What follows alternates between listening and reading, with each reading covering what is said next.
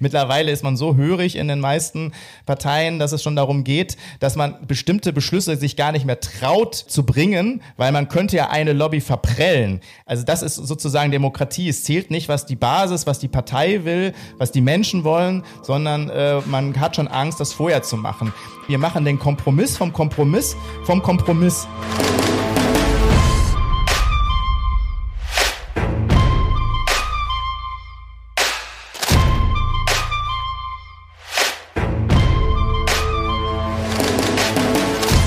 Hat dich denn zuletzt wieder besonders verärgert, Marco? Ja, wir haben heftigste Brände in Südeuropa, übrigens auch in Afrika. Über Südeuropa wurde wenigstens diskutiert. Ähm, und ja, natürlich die Beziehung zum Klimawandel wurde auch hergestellt. Was ich aber unglaublich finde, ist, dass äh, es keine Möglichkeit gibt, mal wirklich als Europa zu funktionieren, schnelle Hilfe, Katastrophenhilfe zu leisten. Nein, im Gegenteil. Wir haben ja zum Beispiel die Griechen noch dazu gezwungen, äh, damals äh, den Katastrophenschutz abzubauen. Das heißt, wir sind nicht in der Lage, in dem reichsten Kontinent äh, der Welt äh, dafür zu sorgen, dass Brände möglichst schnell und effektiv bekämpft werden, sondern wir schauen zu, wie äh, die ganzen Bäume abbrennen, wie die Tier- und Pflanzenwelt dort stirbt. Und das ist ja nur ein Vorgeschmack auf die Zukunft. Äh, stattdessen pumpen wir alles Geld in eine, ins Militär und in Verteidigung, äh, wo wir aber sozusagen ja natürlich keine Hilfe gegen, den, gegen die Katastrophen haben, die für von der Natur ausgehen weil wir das Klima erhitzen. Das ärgert mich massiv. Und wohin wir das Geld noch so pumpen, werden wir ähm, uns in der heutigen Sendung anschauen. damit erstmal ein Hallo und herzlich willkommen zur dritten Folge unseres neuen Podcasts Lobbyland. Mir gegenüber sitzt Marco Bülow. Marco, du warst über 25 Jahre in der SPD, bist jetzt in der Partei Die Partei und bringst für unsere heutige Folge viel, viel Parteierfahrung mit. Ja, und mir gegenüber sitzt Sabrina Hofmann.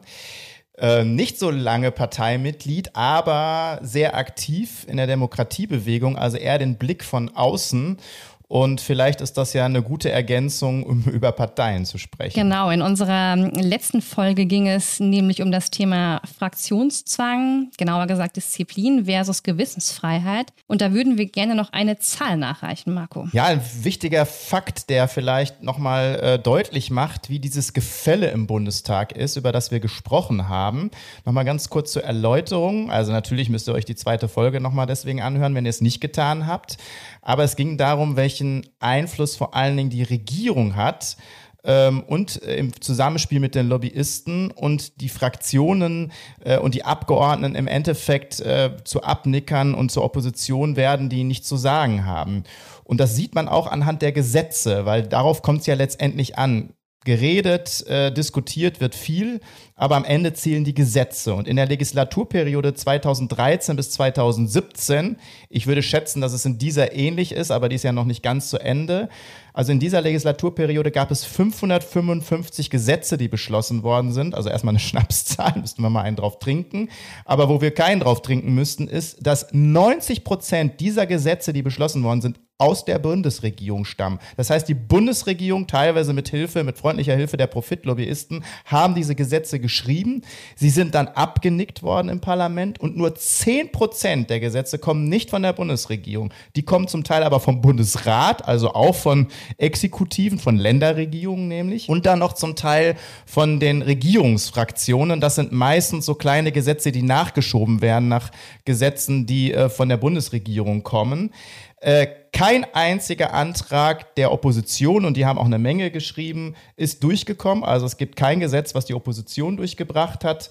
Und nur ganz, ganz minimal, ganz wenige Gesetze, die dann fraktionsübergreifend gestaltet worden sind. Aber auch da hat meistens die Bundesregierung das vorgegeben und dann haben sich dann mal einzelne Parteien der Opposition angeschlossen. Das heißt, man sieht hier ein unglaubliches Ungleichgewicht. Ja, ich finde, das zeigt eigentlich ganz gut, dass die Fraktionen an Bedeutung verloren haben. So erlebe ich übrigens auch die Diskussionen auf Twitter, wenn ein Antrag der Oppositionsfraktionen vorliegt, der wird von den regierenden ähm, Parteien dann oft als Schaufensterantrag abgetan, also einem Antrag, der nur dazu dient, äh, dass man über ihn spricht. Auch total schräge Diskussion eigentlich. Aber Einfluss verlieren ja eigentlich nicht nur Fraktionen, sondern auch Parteien. Und zwar nicht nur innerhalb der Gesellschaft, sondern auch innerhalb der eigenen Partei. Damit wollen wir uns in der heutigen Sendung beschäftigen mit dem Thema Parteien AK Wahlvereine. Und ich bin sehr gespannt, Marco, was du uns von deinen Parteierfahrungen berichten kannst. In deinem Buch Lobbyland setzt du dich ja auch sehr stark mit der Rolle von Parteien heutzutage auseinander. Und das ist mir äh, eine Zahl besonders in Erinnerung geblieben, dass sich von 1990 bis 2016 die Zahl der Mitglieder der etablierten und großen Parteien halbiert hat. Ist das der Zustand der deutschen Parteien 2021? Ja, das muss man sagen, obwohl es nicht natürlich nur um die Anzahl der Parteimitglieder geht, sondern natürlich auch, wie aktiv sind sie und äh, wie ist der Altersdurchschnitt. Können wir gleich auf jeden Fall nochmal drüber sprechen.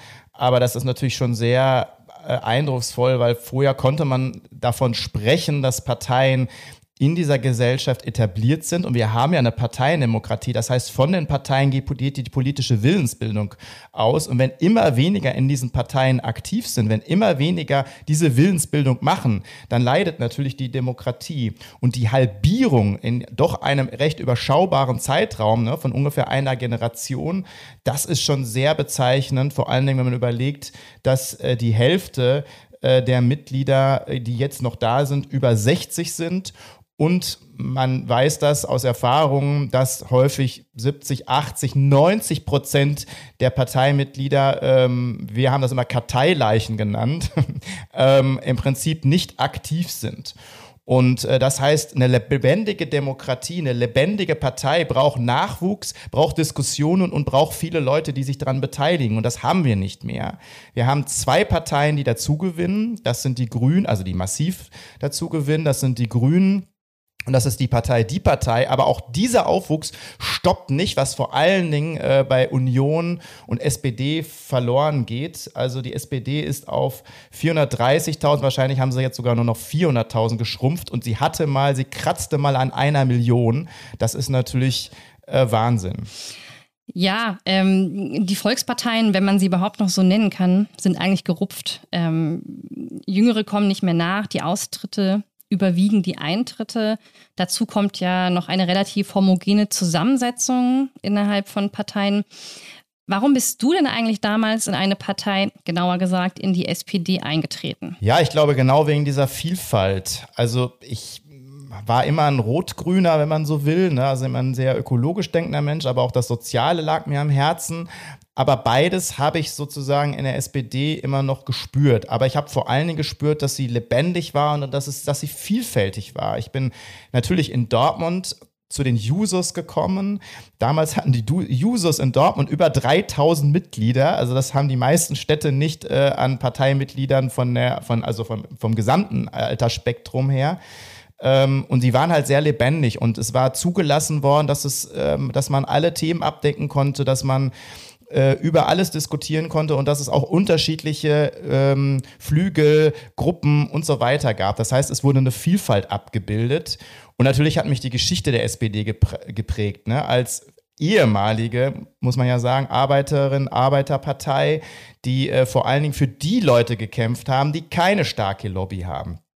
Ob das sozusagen an der Werkbank war, ob das äh, an, ähm, im, im Einkaufsladen war, ob das im Krankenhaus war, das waren genau diese Leute, die Klientel, um die sich die SPD gekümmert hat. Und äh, ja, wir kommen vielleicht ja noch dazu, dass sie das immer weniger tut. Aber das hat mich natürlich sehr angesprochen. Und um das mal zu zeigen, 3000 Users und 25.000 Mitglieder hatte die SPD in Dortmund. Das ist natürlich wirklich eine Volkspartei gewesen. Das heißt, in Dortmund gab es eigentlich keinen Verein, ob Schützenverein, ob Kaninchenzüchterverein, äh, ob äh, Bürgerverein für was weiß ich, äh, wo nicht die SPD auch mit jemandem drin saß. Das heißt, man war wirklich vernetzt und man wusste, was in so einer Stadt abläuft. Äh, spiegelbildlich gilt das natürlich für die CDU, CSU in anderen Bereichen. Das heißt, man war wirklich überall gesetzt und genau das ist in den letzten 10, 20 Jahren verloren gegangen. Es gibt Bubbles, es gibt noch kli kleine Klientelgruppen, äh, zu denen man eine Nähe hat, aber keine, keine Partei mehr hat sozusagen so ein Netzwerk und ist überall in allen Vereinen verankert und weiß sozusagen, was abläuft. Ja, vielleicht kannst du noch mal ein bisschen konkreter beschreiben, was genau sich verlagert hat. Also du hast ja gesagt, dass du, ähm, das ja schon in der Vergangenheitsform gesprochen, dass äh, die Vielfalt gelebt wurde. Ähm, aber man hat natürlich auch als Abgeordneter, der du ja warst, Einfluss auf bestimmte Entscheidungen und kann ähm, bestimmte Noten, die ähm, einem vielleicht zu kurz kommen, ja doch setzen, wenn man Mehrheiten hinter sich schart. Ähm, was genau hat sich verlagert und ähm, ja, wie genau hast du das innerhalb deiner damaligen Partei versucht? Ja, das ähm, also bevor ich in die Partei gekommen bin, war es ja sogar noch krasser. Da wurden, wurden Kämpfe ausgeführt, wer Bildungsobmann im Ortsverein wurde. Also die SPD, aber eigentlich alle Parteien sind ja so organisiert, dass es eine Bundesstruktur gibt, es gibt Landesstrukturen und dann gibt es äh, die lokale Struktur, also den Unterbezirk oder Kreisverband oder wie auch immer man das nennt und darin wieder Ortsvereine. Und Dortmund auch wieder als Beispiel hatte über 80 Ortsvereine in Dortmund. Also natürlich sehr heftig organisiert. Und da gab es Kämpfe darum, wer Bildungsobmann oder Obfrau wurde in dem Ortsverein. Da wurden, wurde über Inhalte gestritten, ähm, heftig, äh, teilweise nächtelang diskutiert. Dann wurden Anträge gestellt, die dann erst dann auf der Unterbezirksebene oder Stadtebene diskutiert worden, dann vielleicht auf Landes- und Bundesebene.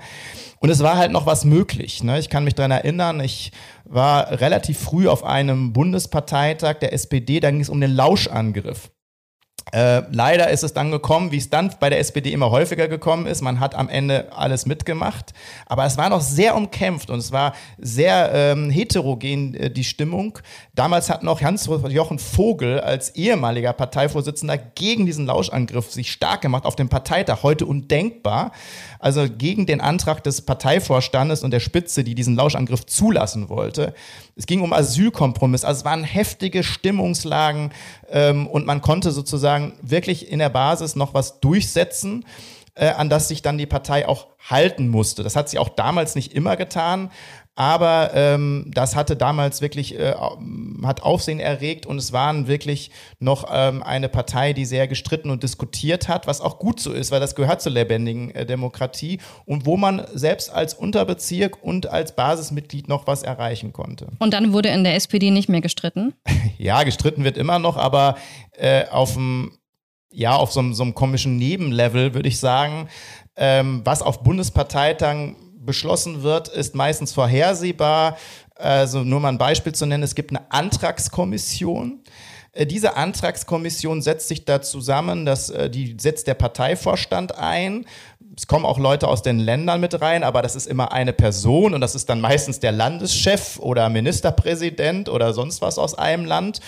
Ganz, ganz lange hat diese Antragskommission Olaf Scholz geleitet, ohne dass er dazu gewählt, nominiert oder sonst was wäre, sondern es wurde einfach eingesetzt von dem Parteivorstand. Und diese Antragskommission guckt sich alle Anträge an und sortiert schon mal ganz viel aus, beerdigt sie, indem sie zum Beispiel sagt, ähm, erledigt durch Antrag äh, der Antragskommission oder äh, des Antrags des Vorstandes oder Überweisung an die Bundestagsfraktion. Und übrigens, ich saß ja ganz lange in der Bundestagsfraktion, diese Anträge sind nie bei uns angekommen. Oder indem sie einfach sagt, nein. Ähm, und wenn die Antragskommission Nein sagt, ist es ganz, ganz selten, dass ein Bundesparteitag mal was anderes beschließt. Ähm, da hat so keine Chance, erst recht nicht aus der Basis. Ich habe mal trotzdem, aber auch das ist schon wieder 15 Jahre her, mit Frank Schwabe, einem Kollegen, der auch im Bundestag saß, mal das Tempolimit durchgesetzt. Also wir haben gegen die Spitze wirklich das Tempolimit durchgesetzt und eben nicht jetzt, wo das nochmal diskutiert wird, sondern vor 15 Jahren. Ähm, ja, und dachten, super, das ist jetzt die Position der SPD. Aber selbst wenn es also ein Parteitag mal beschließt, was er selten tut, äh, hat das keine Auswirkung, weil in der Bundestagsfraktion, obwohl wir da drin saßen und wir es immer wieder auf den Tisch gebracht haben, hat es keine Rolle gespielt, weil die Spitze in der Fraktion das nicht wollte. Und sie haben es niemals, niemals mit der Union verhandelt. Das heißt, es bestand überhaupt keine Gefahr, dass dieser Beschluss, den wir gefasst haben, wir haben übrigens zu Kohlekraftwerke auch Beschlüsse gefasst, die fortschrittlicher waren, da ging es um Kraft-Wärme-Auskopplung, aber niemals wurde das irgendwie in irgendwelchen Verhandlungsrunden mit der Union besprochen. Ja, also es ist ja schon recht äh, frappierend, was du beschreibst, welchen geringen Einfluss man auf äh, inhaltliche Entscheidungen innerhalb der eigenen Partei hat, selbst wenn man äh, Mehrheiten hinter sich schart.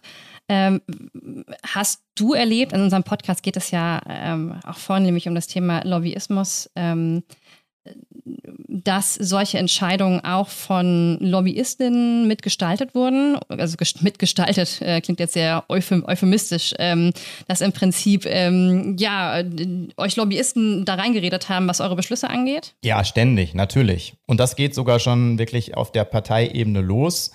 Und übrigens auch das Tempolimit ähm, ist natürlich auch deswegen nicht hier durchgekommen, weil da die Autolobby dagegen war.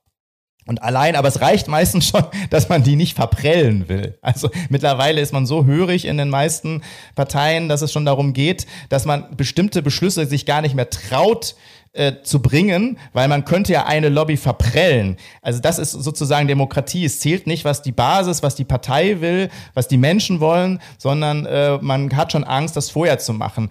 Eine andere gute Kollegin von mir hat das mal genannt, wir machen den Kompromiss vom Kompromiss vom Kompromiss. Das heißt, wir trauen uns schon nicht mehr pur bestimmte Positionen, Beschlüsse einzubringen, sondern man denkt schon vorher darüber nach, was das für eine Wirkung haben könnte, schwächt also praktisch die Position ab. Dann spricht man sozusagen in der Partei darüber, schwächt es, dann wird es nochmal abgeschwächt. Und bevor man in Verhandlungen geht mit, mit zum Beispiel der Union, ähm, wenn, also von SPD-Seite, dann ähm, wird ja nochmal ein Kompromiss gemacht, falls es überhaupt angesprochen wird. Das heißt, am Ende bleibt nichts übrig. Kompromisse sind in der Politik notwendig, aber sie funktionieren so eben nicht. Sie tragen natürlich auch zu dieser Profillosigkeit bei, ne? Ja, und die tragen übrigens auch zum Frust bei, weil ich möchte einfach mal gerne, es können sich mal bitte alle melden, die ein Erfolgserlebnis in den letzten zehn Jahren haben in der Partei, wo sie einen Beschluss durchgesetzt haben auf einem Parteitag, der dann auch im Realpolitik umgesetzt wurde. Also nicht nur dann ähm, bei Wahlkämpfen oder in Wahlprogrammen landet. Es ist mir so schön, wir reden über, über Wahlprogramme und äh, welche tollen Positionen noch die Partei X hatte. Naja, an der SPD hat es auch nie an den Wahlprogrammen gelegen, sondern es hat darum gelegen, wie es dann umgesetzt worden ist, wenn es hart auf hart kommt. Auch da möchte ich ein Beispiel nennen. Ähm, übrigens das mit das frustrierendste Beispiel, was ich jemals erlebt habe in der parlamentarischen Demokratie und in der Parteiendemokratie. Äh, die SPD ist ja seit 1998 eigentlich permanent in der Regierung, also 21 Jahre. Im Augenblick tut man ja so, als wenn man in der Opposition wäre, wenn man die Reden so hört, aber 21 Jahre ist die SPD an der Regierung. Einmal war sie das nicht. Das ist schon jetzt acht bis zwölf Jahre her.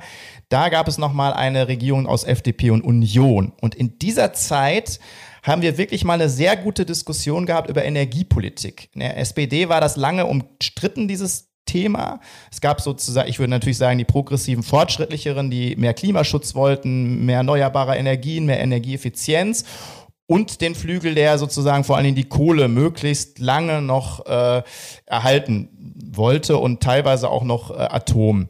Ähm, und, aber wir haben es geschafft. Ich war damals stellvertretender Energievorsitzender der Fraktion und der Vorsitzende Rolf Hempelmann, wir haben sozusagen, der vom anderen Flügel war, wir haben also in vier Jahren oder sagen wir mal in drei Jahren an einem Energiekonzept gebastelt. Jeder musste Kröten schlucken. Wir haben unzählige Veranstaltungen gemacht, interne Diskussionen. Wir haben Lobbyisten eingeladen, wir haben aber die Umweltverbände eingeladen. Wir haben wirklich mit allen diskutiert, so wie man denkt, so müsste man das machen in der Demokratie.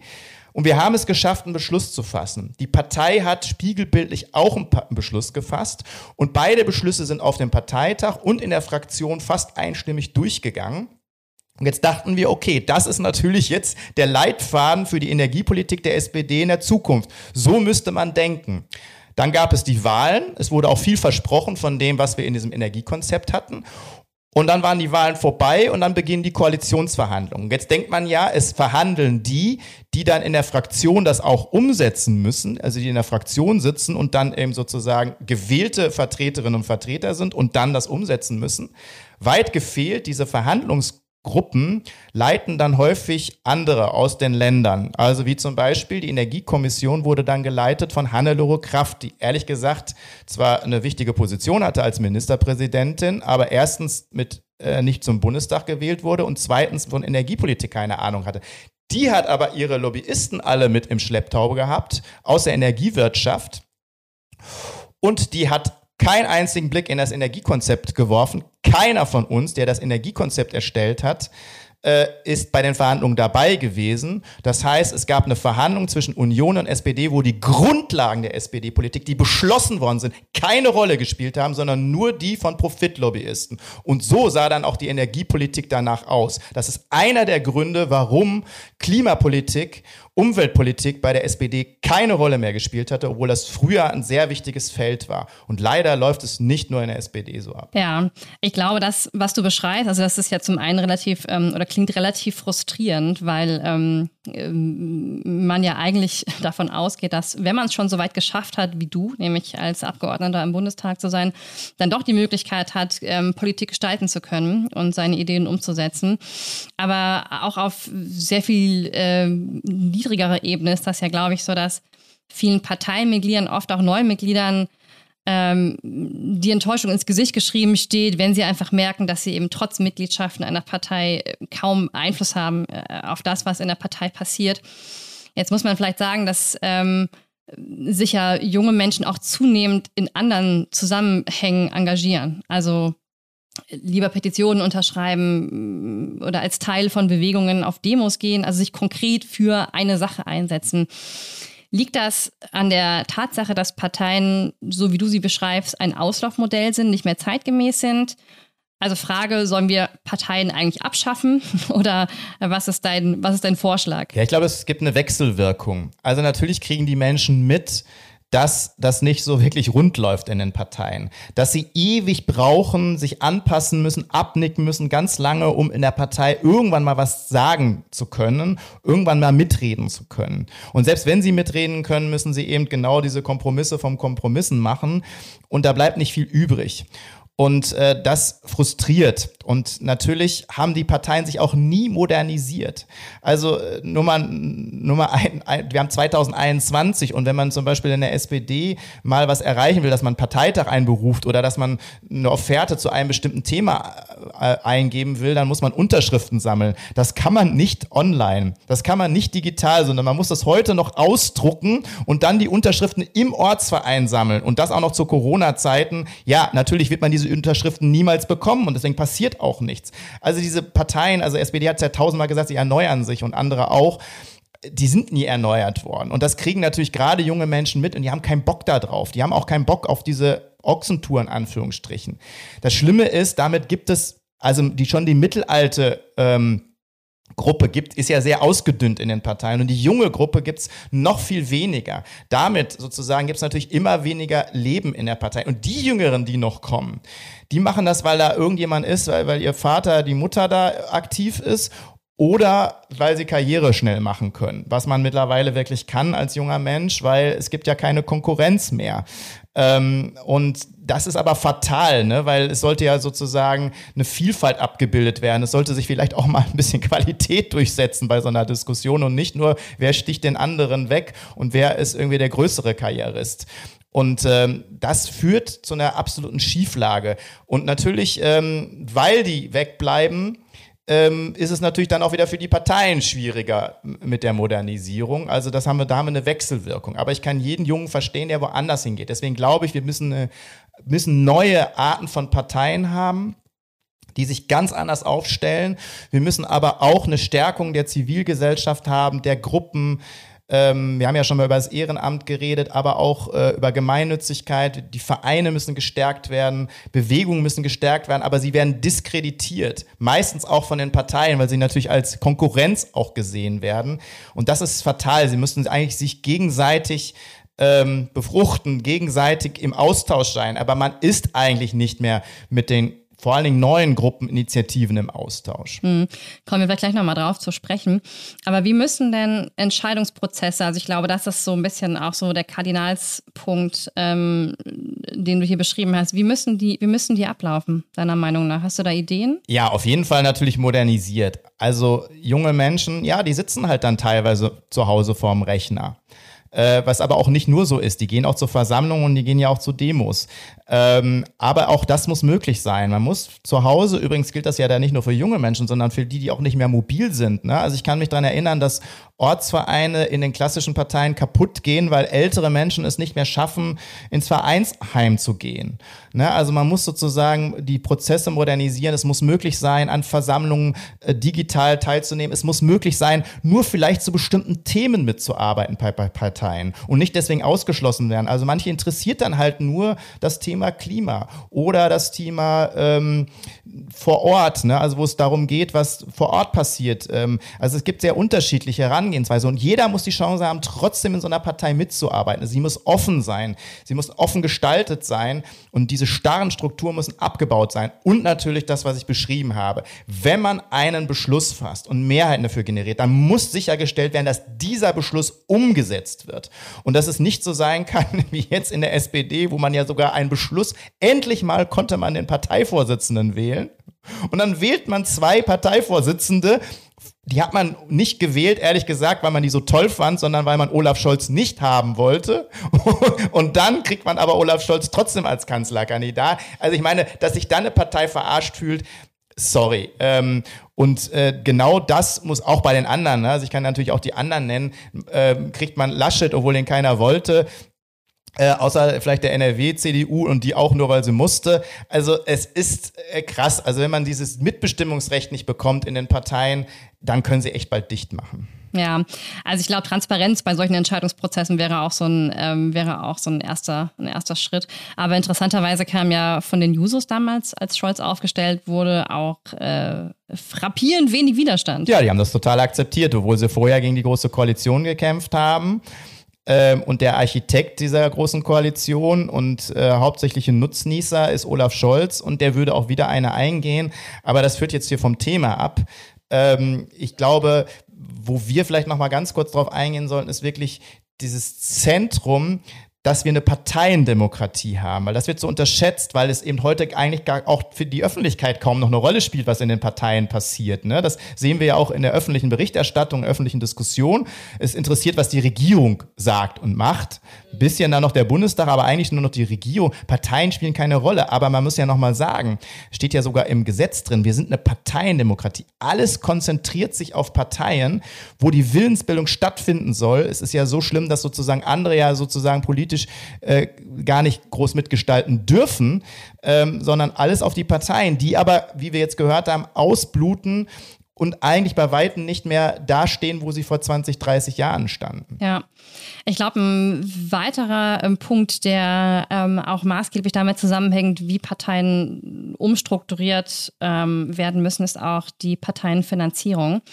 Äh, vielleicht können wir hier nochmal ähm, draufschauen, weil das hängt ja auch ganz stark mit dem Thema Lobbyismus zusammen. Genau, aber das haben wir ja gleich beim Erklärstück. Lobbyland könnt ihr überall da hören, wo es Podcasts gibt. Wenn euch unser Podcast gefällt, würden wir uns sehr freuen, wenn ihr uns ein Follow, ein paar Sterne oder eine kurze Rezension da lasst. Wenn ihr weiteres Feedback an uns habt, Fragen oder Anmerkungen, dann schreibt uns doch an marco.bülow mit ue lobbyland.de. Wir kommen jetzt zu unserem Erklärstück zum Thema Parteienfinanzierung. Wenn ihr weitere Fragen zu demokratischen Entscheidungsprozessen oder zu bestimmten Abläufen habt, dann schreibt uns und wir machen gerne ein Erklärstück dazu. Ja, ein weiter wichtiger Faktor, den wir bei unserer heutigen Thematik berücksichtigen sollten, ist die Parteienfinanzierung. Die Parteien in Deutschland finanzieren sich, finanzieren sich zu einem großen Teil aus staatlichen Mitteln. Und das ist auch wichtig, damit Parteien eben unabhängig von finanzstarken Lobbygruppen bleiben. Und deshalb unterhalten sie Deshalb erhalten sie Unterstützung. Ähm, Unterstützung in Form einer Teilfinanzierung und äh, für das Jahr 2019 beispielsweise haben 21 Parteien Unterstützung bekommen. Ausschlaggebend ist immer die ja, die Verwurzelung in der Gesellschaft, das heißt eigentlich der Wahlerfolg. Und äh, daraus resultiert eben der Anspruch auf diese staatliche Teilfinanzierung. Ähm, ja, für das Jahr 2019 war es zum Beispiel so, dass CDU, CSU knapp 69 Millionen erhalten haben, die SPD knapp 55 Millionen, Grüne knapp 26 Millionen, FDP knapp 16 Millionen, Link knapp 15 und AfD knapp 12 Millionen. Gibt auch eine Obergrenze, die ähm, wurde vor kurzem klammheimlich von der Bundesregierung nach oben gesetzt. Ähm, das ist aber nicht die einzige Möglichkeit, ähm, Einnahmen zu generieren. Es gibt auch noch die Möglichkeit, dass Beiträge aus Spenden und Sponsoring zusammenkommen. Und das ist eben ähm, das Problem, über das wir heute ein bisschen sprechen müssten. Marco, erstmal, äh, was machen Parteien mit dem ganzen Geld? Ja, das ist schon wahnsinnig viel. Alleine die Zahlen, die du gerade genannt hast. Und dazu kommen ja dann, äh, dass dass sie Mitgliedsbeiträge haben ähm, und die meisten gar nicht so knapp bemessene. Ähm, und dazu kommt dann noch, was sie eben an Spenden und Sponsoring bekommt. An Sponsoring, das können wir gar nicht nachvollziehen, weil das total intransparent sind. Das heißt, da werden Parteitage gesponsert, Parteifeste gesponsert, die Fraktionsfeste zum Beispiel im Bundestag von eigentlich allen Fraktionen. Äh, da könnte man so eine Sponsorenliste hinten dran machen, äh, wie bei einem Autorennen. Also da gibt es dann Tafeln, wer das alles gesponsert hat. Ganz kurz, wie sieht das denn aus eigentlich? Also sieht das aus wie auf so einer, wie auf so einer Messe, wo da irgendwie Aussteller stehen, also Firmen da als Aussteller auftreten? Was machen die genau, denn da? Genau, es gibt eine zweite Parteihalle und dort sind dann die ganzen Sponsor also es gibt dann auch welche vielleicht mal aus der Zivilgesellschaft, die da stehen, aber selten. Also die meisten, die da stehen, sind dann irgendwelche Sponsoren, die dann ihre, ihre Sachen da anbieten. Und natürlich ist dann, wir haben das ja bei Rüttgers damals in NRW erlebt, äh, dass er sozusagen Rent, Rent Rüttgers äh, sozusagen, wo er dann gemietet worden ist, für Gespräche zur Verfügung stehen. Aber natürlich ist es so, wenn die Stände haben und dafür viel Geld geben, dass irgendwie erwartet wird, dass der Parteivorsitzende, die Parteivorsitzende auch mal äh, rumgeht. Und manchmal sind in der Halle mehr Leute, als in der Parteihalle sind, wo eigentlich die Beschlüsse Beschlüsse gefasst werden. Auch das ist immer so eine lustige Geschichte. Aber zurück zum Geld. Das ist ein Riesenbatzen Geld. Parteisponsoring, Spenden. Kommen wir vielleicht gleich nochmal ganz kurz dazu, gerade in diesem Wahljahr. Und dann eben äh, nehmen wir mal diese 69 Millionen für die Union. Ähm, das ist natürlich ein krasses Bild. Vor allen Dingen, du hast es gesagt und das zeigt es schon. Du hast gesagt, die Verwurzelung, also es liegt daran, wie viel, wie viel Stimmen sie kriegen und wie sie verwurzelt sind. Aber genau das haben wir ja gerade festgestellt. Die Verwurzelung der Parteien in der Gesellschaft, die nimmt ab. Die nimmt rapide ab aber sie kriegen mehr Geld, weil das mal eben erhöht worden ist und die Öffentlichkeit diskutiert überhaupt nicht darum. Die meisten wissen das gar nicht. Die meisten, für die meisten ist, glaube ich, auch die Zahl gerade äh, sehr neu da haben die natürlich unglaubliche, ja, fast schon so ein Verwaltungsapparat. Die meisten Parteien haben halt Parteibüros. Sie haben, ähm, viele haben auch, haben auch sogar Immobilien. Ähm, dann haben sie sozusagen viele Mitarbeiterinnen, Mitarbeiter und äh, ganz viel wird natürlich in PR getan. Also alleine die Union, das muss man sich jetzt mal vorstellen, in diesem Wahljahr in Berlin gibt die knapp drei Millionen aus, nur in Berlin, für äh, jetzt Wahlwerbung. Also eine Partei gibt für Wahlwerbung in einer Stadt, auch wenn es die größte ist, drei Millionen aus. Das muss man sich mal vorstellen. Äh, das ist so viel Geld, wie die kleinen Parteien alle zusammen haben. Also das ist natürlich auch eine absolute Wettbewerbsverzerrung, die damit äh, einhertritt. Vor allen Dingen, wenn man es dann auch nochmal auf die ummünzt, äh, die nicht nach dem Parteienrecht sind, also die als Initiativen aktiv werden muss. Und da muss ich dringend was tun. Ja, es ist natürlich wichtig, dass, dass Parteien finanziert werden. Also dass, ähm, also wie sie ihr Geld ausgeben, das ist vielleicht nochmal eine andere Diskussion. Aber das Problem ist ja, ähm, liegt ja deutlich bei den Spenden und beim Sponsoring. Ich würde darauf ganz gerne nochmal näher eingehen. Also ähm, was die Spenden angeht, ähm, ist es ja so, dass man Großspenden ab 50.000 Euro veröffentlichen muss, veröffentlicht werden, dass Großspenden ab 50.000 Euro veröffentlicht werden müssen. Und ab 10.000 Euro müssen die im Rechenschaftsbericht der Parteien auftauchen. Ne? Da gab es ja diese ähm, Diskussion um Spahn, der ja bei seinem äh, Corona-Dinner letztes Jahr da verschiedene Spenden von 9.999 Euro äh, eingenommen hat, die eben dann nicht aufgetaucht sind. Ähm, und man kann ganz gut auf Abgeordnetenwatch.de zum Beispiel nachlesen, äh, wer dann regelmäßig solche Großspenden tätigt. Das sind eben ganz häufig die Immobilienwirtschaft oder so, ne, die an CDU, CSU, aber auch an die SPD spendet. Übrigens darf ich da ganz kurz einhaken. Unglaublich kann man sich mal angucken, wie die Spenden der Immobilienwirtschaft hochgingen, die dann dazu geführt haben, dass Union und FDP geklagt haben gegen sozusagen den Mietendeckel. Ne? Und da ging unglaublich viele Spenden ein. Das ist so eine unglaubliche Beeinflussung. Und dann werden noch moralische Reden im Bundestag gehalten gegen diesen äh, Mietendeckel, wo klar ist, dass diese Klage und diese politische Angriff von Union und FDP und auch AfD nur damit zu tun haben, dass sie fette Spenden kassieren. Mhm.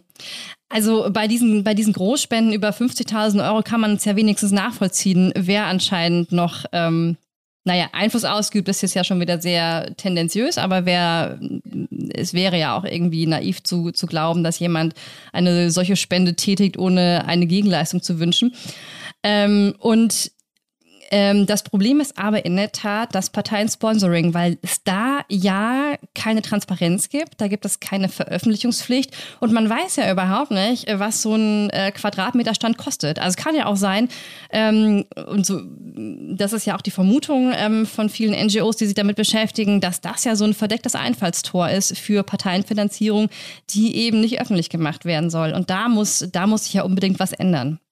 Kann ja auch sein, dass so ein Stand auf so einem Parteitag irgendwie 150.000 Euro kostet, ne? Wer weiß das schon? Ja, also da muss sich dringend was ändern. Das muss alles komplett transparent gemacht werden. Aber auch die Spenden muss die Transparenzschwelle weiter unten ansetzen. Und ich finde, es muss auch gekappt werden. Also dafür gibt es die staatlichen Gelder. Ähm, und deswegen muss es gekappt werden. Ich finde, Großspenden von Konzernen sollten eigentlich komplett abgeschafft werden. Interessanterweise natürlich, wie zum Beispiel jetzt in so einem Wahljahr, äh, die FDP liegt vorne in diesem Wahljahr, was äh, Spenden angeht, was ja auch nochmal zeigt, ne, also wie äh, Parteien auch drauf sind.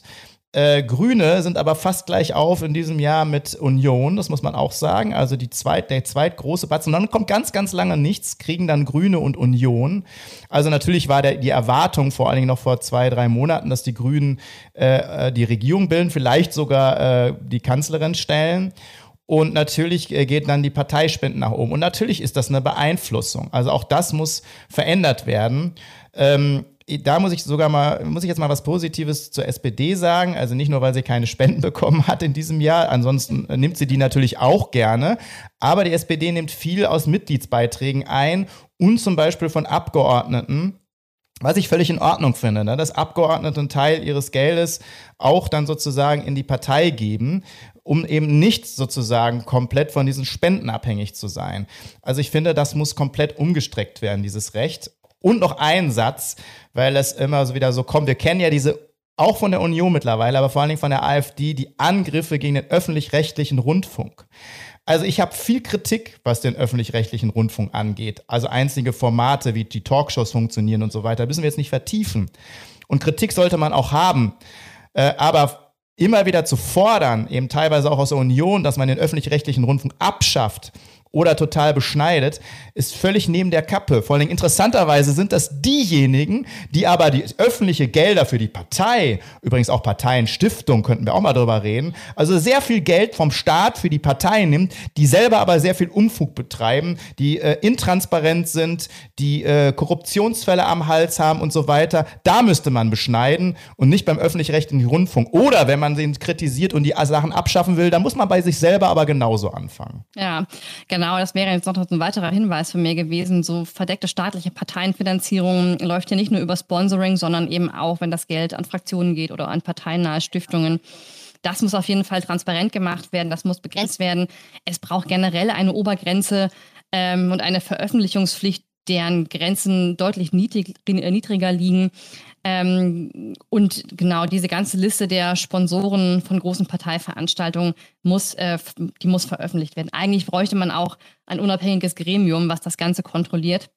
Wir haben kurz Werbung in eigener Sache bei der Plattform Pro einen Politikkodex aufgestellt und da ähm, könnt ihr nochmal die ganzen Forderungen für Parteien und Parteienfinanzierung nachlesen.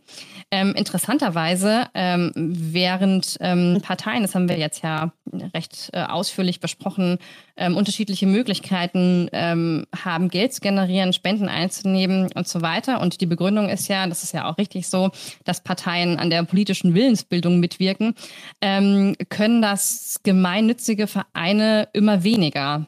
Also ähm, der Bundesgerichtshof, der, äh, der Bundesfinanzhof, Entschuldigung, hatte ja vor einem Jahr entschieden, dass politische Bildungsarbeit nicht als gemeinnützig gilt, wenn damit ein bestimmter politischer Kurs vertreten wird oder ähm, gemeinnützigen Zwecken wie dem Umweltschutz ähm, die politische Lobbyarbeit äh, im Vordergrund steht. Und das ist ja ähm, eine, was war ein frappierendes Urteil, weil einigen Netzwerken, Organisationen wie Attack, Compact, Change.org deshalb die Gemeinnützigkeit verloren haben. Und das bedeutet ja für solche NGOs, dass sie dadurch Spenden für die jeweilige Institution nicht mehr steuerlich absetzen können und einige Projekte einfach nicht mehr mitfinanziert werden können. Ja, und man muss eigentlich genau das Gegenteil tun. Also ich finde, dass natürlich eine Organisation das Recht hat, politisch aktiv zu werden und trotzdem gemeinnützig zu sein. Also das muss man sogar ausbauen. Und man muss eher die Rechte der Parteien und vor allem diese Überfinanzierung abbauen und eine hohe Transparenz schaffen. Also da brauchen wir ein ganz neues Gerüst. Ich glaube, das würde der Demokratie dann, würde die Demokratie auch wieder stärken. Aber wir müssen jetzt weiter zu unserem letzten Punkt gehen, sozusagen. Wir haben ja letztes Mal die Demokratorin vorgestellt.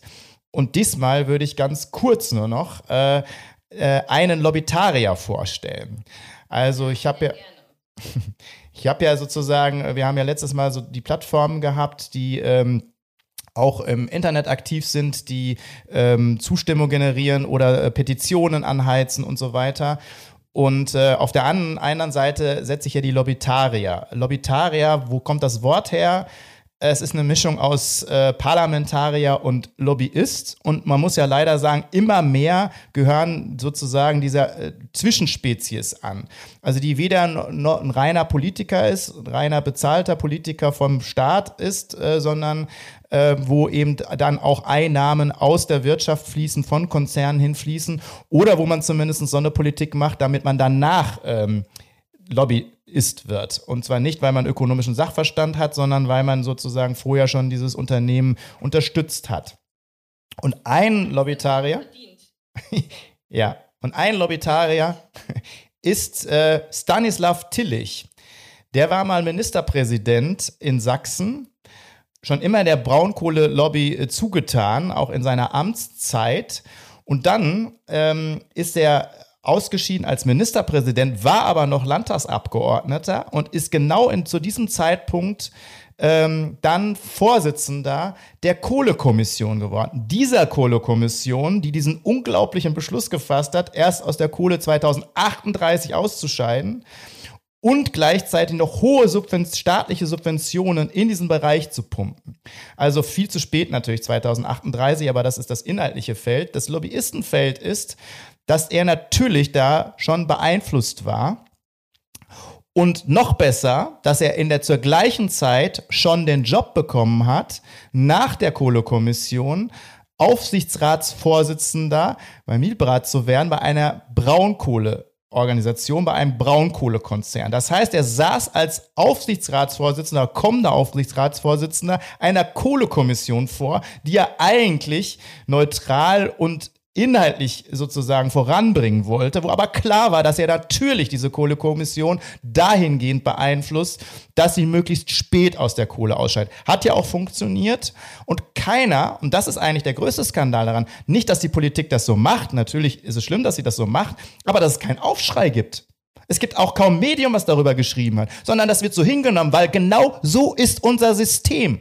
So ist unser System. Da werden keine Experten in, diesen, in diese Kommission rein, auch. Aber das Sagen haben in dieser Kommission Leute, die klar von einer Seite beeinflusst sind. Und dann muss man sich über solche Ergebnisse einer Kohlekommission nicht wundern. Ich nenne diese Leute Lobbytarier. Und eigentlich haben wir ein Lobbytarier-System, weil auch die anderen Gewalten, also die wir haben, wie zum Beispiel auch die Medien ähm, und die Öffentlichkeit und so weiter, da nicht drauf achten und das einfach so hingenommen wird. Deshalb weisen wir hier darauf hin. Ich finde, Tillich hat diesen Titel mehr als verdient. Ich bin gespannt, wen wir hier, ähm, wen wir hier noch so besprechen werden, diskutieren werden. Ähm, das ist auf jeden Fall, finde ich, auch wirklich ein sehr ähm, krasses Beispiel dafür, wie ähm, Interessenskonflikte bei politischen Entscheidungsprozessen einfach ähm, mittlerweile gang und gäbe sind. Ja, dann würde ich sagen, sind wir am Ende unserer Sendung angekommen. Vielen Dank, dass ihr dabei wart. Und dann hoffen wir, dass ihr auch nächstes Mal dabei seid. Da geht es nämlich um das Thema Wahlen. Natürlich werden wir einen griffigeren Titel äh, benutzen, aber sehr spannend. Äh, vielleicht machen wir da auch zwei Folgen raus weil natürlich die Wahlen jetzt anstehen und weil ja alle glauben, das ist der Hort der Demokratie und daran erkennt man eine Demokratie, dass man vernünftige, freie Wahlen durchführt. Wir klären euch auf, warum das nicht so ist. Ähm, ich freue mich schon auf dieses Thema. Ja, ich freue mich auch. Bis dahin. Tschüss und vielen Dank, Sabrina, und kommt gut durch die Woche.